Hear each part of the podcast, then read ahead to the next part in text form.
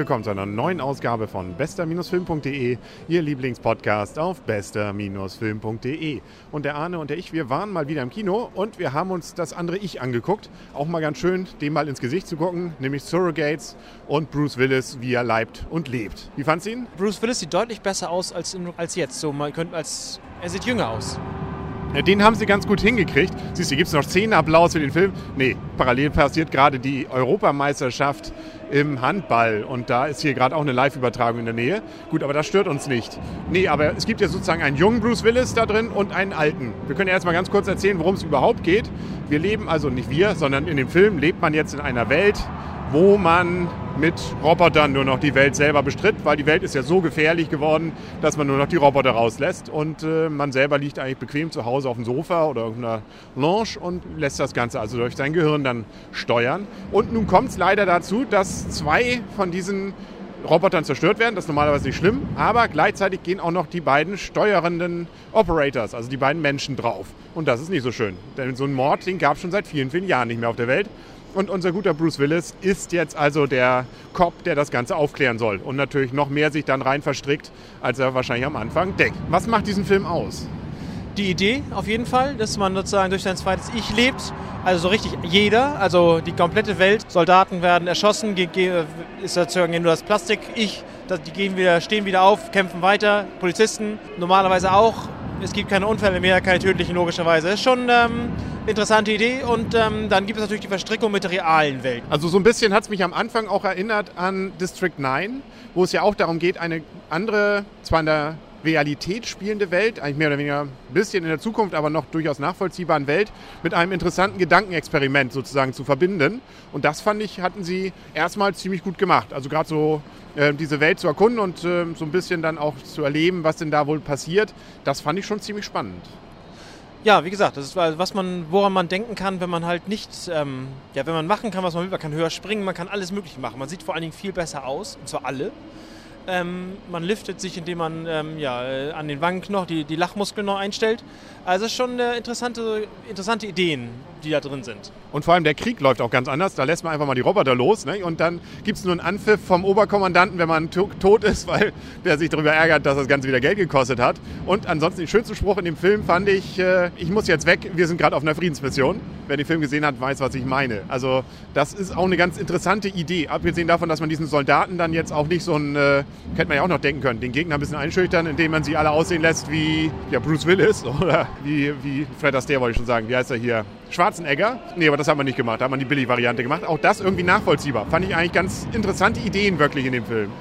Ja, auf jeden Fall.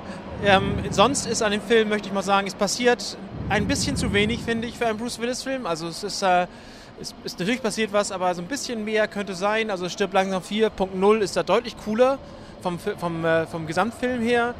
Äh, der, man könnte meinen, es fehlt so der letzte Kick. Es ist ein interessanter Film, ein netter Film, ein schöner Film, kann man gut gucken, aber so der letzte Kick fehlt.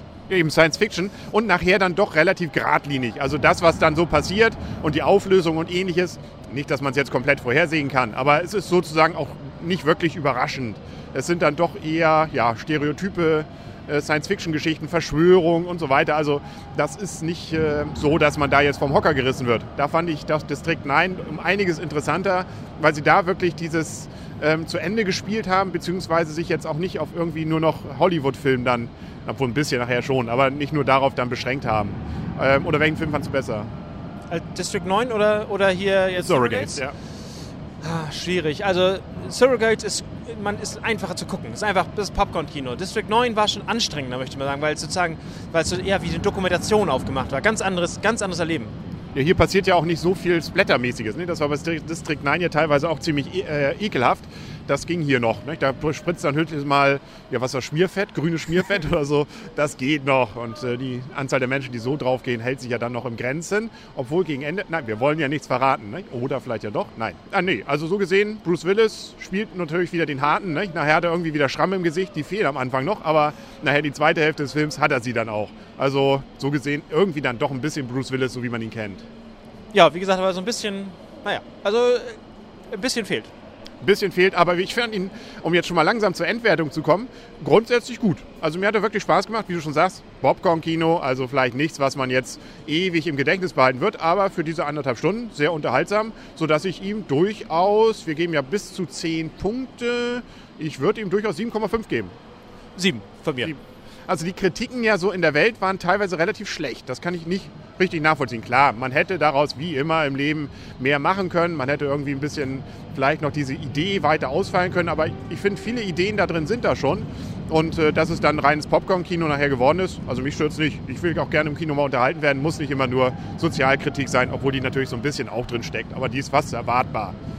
Ja, Sozial Sozialkritik möchte ich im Kino nicht, nicht sehen. Ich möchte einfach nur Kino erleben. Ja, das District 9 war auch Sozialkritik. Naja, geht so. Ein bisschen. Naja, ein bisschen okay. Wir haben ein bisschen drüber nachgedacht. Ja, haben wir. Ja, hast du? Ja, du auch? Ja, natürlich. Ich denke immer noch nach, gerade jetzt in diesem Moment. Und dann, ähm, ja, die Wertung haben wir jetzt schon gegeben. 7, 7,5. Was mache ich denn daraus jetzt? 7,25 dann wahrscheinlich. Also kann man es gucken, nicht von den schlechten Kritiken abschrecken lassen. Ist wirklich sehenswert. Äh, vielleicht sogar sehenswerter als gerade das Handballspiel, obwohl die jubeln da gerade sowas von. Vielleicht ist das auch sehenswert. Gerade eben stand es noch 7-7, als wir rauskamen. Hm, was sehen wir als nächstes? Ja, gute Frage. Kann ich jetzt kaum, weiß ich jetzt nicht. Ich glaube, als nächstes kommt ähm, Sherlock Holmes. Der sah ja auch ganz nett Oh, aus. ja, Sherlock Holmes muss natürlich gesehen werden, ja. Ja. Und Up in the Air läuft dann Anfang Februar an. Der ist ja so ein heißer Kandidat auf den Oscar. Ja, äh, der Zeichentrick 3D. Ne? Nee, Up in the Air. Du meinst, ähm, ähm, abends Ah. gibt es auch mal äh, Aussicht auf äh, Fleischbällchen oder wie so ähnlich Ja. der heißt. Der soll auch nett sein, aber nee, Up in the Air ist mit George Clooney. Also eher was Drama, aber auch Humor und so, also irgendwie alles drin. Natürlich. Natürlich. Darauf freuen wir uns dann natürlich schon. Ne? Also lassen wir uns auch überraschen, was davon dann Oscars kriegt. Avatar ist ja auch gut gehandelt. Überrascht mich. Also ich fand ihn, wir fanden ihn ja auch ganz gut. Aber du guckst schon auf die Uhr, wir machen schnell. Er ist gerade dabei, einer der erfolgreichsten und wenn nicht der erfolgreichste Film aller Zeiten zu werden. Ich fand es überraschend. Ich habe keinen persönlich getroffen, der ihn nicht cool fand. Das ist ein gutes Zeichen, oder? Eben, deswegen. Also Und er läuft immer noch und er wird auch noch von vielen geguckt. Also ich glaube, der wird Titanic noch schlagen. ich schätze, ich hoffe, möchte ich mal, im, Gegen also im Vergleich zu Titanic, ist, der, ist das jetzt ein guter Film. Also wird man auch erwarten, dass wahrscheinlich demnächst ein zweiter Teil noch kommt. Herr Cameron hat ja auch schon nach, äh, erzählt, er will noch einen drauflegen, nämlich weg von den 24 Bildern pro Sekunde hin zu 48. Er wollte es eigentlich hier schon, aber das kam wohl mit der Rechenkapazität nicht hin, weil das doppelte Rechenkapazität bedeutet hätte. Aber für den nächsten könnte ich mir das gut vorstellen. Dann ruckelt es nicht mehr, obwohl ich das gar nicht aufgefallen ist mir. Ich, mir auch nicht, also doppelt so gut mindestens dann. Ja, er fand 24 Bilder scheiße. Ja. Er meint, das hätte niemals passieren dürfen. Gut, also mal sehen, was uns der Cameron dann nächstes Mal ähm, bieten wird. Lassen wir uns überraschen, was Bruce Willis das nächste Mal mit Schrammen in der Gesicht und mit Waffe in der Hand bieten wird. Ja, und was der Podcast hier Bester-Film als nächstes bieten wird, das werden Sie vielleicht ja schon nächste Woche hören. Hier auf bester-film.de. Bis dahin sagen auf Wiedersehen und auf Wiederhören der Henry. Und Arne, tschüss. Und tschüss.